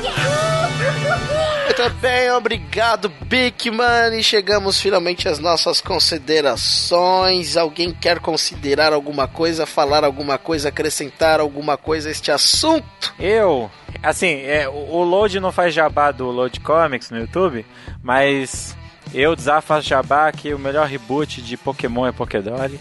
E é isso aí. Caraca. Mas eu vou falar algo que tem a ver com o cast agora. Ô, Digão. Não, pô, que a gente falou de reboot e tal, a gente acabou enrolando demais em alguns, não sei o que, mas faltou falar das refilmagens brasileiras. Aí sim. Pô, cara, que Porra. sempre foi. Que, pô, tem vários exemplos, vários exemplos. A grande família, cara. É, a grande família é legal. A primeira temporada era Ah, boa. deixa eu ver, quem mais? Quem mais? O Profeta, essas novelas aí, ó, Tititi, O Astro, Tiquititas, Carrossel. Ah, caraca, tinha tanta coisa, tanta coisa que foram refilmadas, velho. Você vê, mano, a televisão brasileira muito antes do seu tempo, fazendo reboot. Bete a feia, né? Bete É, mano, Bete a Feia. Tem o Carrossel Shippuden também que tá lançando no cinema agora. Carrossel Shippuden. É, tem tudo isso aí, cara. E, ah, e é isso. Alguém mais? Enfim, galera, a gente queria falar mais, mas o Eric falou tanto nesse cast que a gente vai ter Ah, foi que- mal, velho. Eu me empolguei. Ninguém pediu pra eu parar. Ah, mas a gente não fala alguns pra vocês mandarem e-mail. Tudo, tudo planejado, faz tudo parte do plano. aí vocês mandam e-mail, aí vocês falam, ah, vocês esqueceram esse, eu gosto desse, ah. É, vocês já sabem, né? Não, mas falando sério, a gente, a gente com certeza esqueceu, não, não citou vários filmes aqui, porque eu falei pra caceta. Então, por favor, mandem e-mail falando dos filmes que vocês acham que a gente esqueceu, dos filmes que vocês acham que a gente devia ter falado, e dos filmes que vocês acham que tiveram bons ou maus reboots e remakes. Continuem a discussão nos e-mails com a gente, Ou nos certo? comentários do site, dê um page view pra gente. Exatamente, ficamos muito felizes com isso. Bem, este foi mais um Renegados Cast, espero que vocês tenham gostado e até a semana que vem. Ou não, porque a gente pode rebutar. Gostei, não gostei desse até semana. Vamos rebutar isso aí. Vamos rebutar isso aí.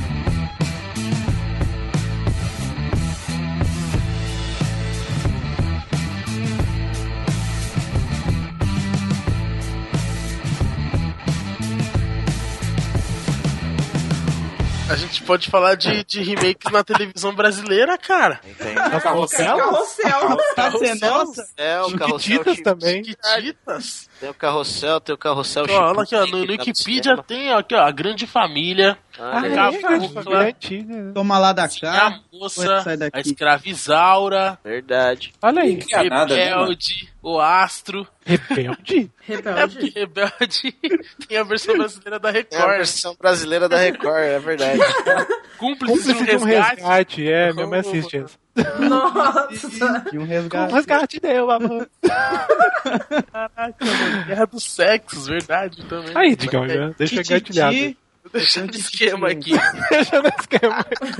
Deixa aí. Aqueles mutantes da Record, aquela novela, seria um reboot do Heroes? Ou não? Não, Nossa, não, pelo amor Ah, caminhos! Reboot Caminhos do coração. Caminhos do coração. Caminhos do Coração e depois Mutantes. Os Mutantes. Isso era muito Duas bom, temporadas, cara. Era muito bom. O cara conseguia misturar Cavaleiros do Zodíaco, Heroes, X-Men. Mas vocês estão É, falando isso, mas pelo menos eles podem falar mutantes e a Marvel não. É verdade. Cara,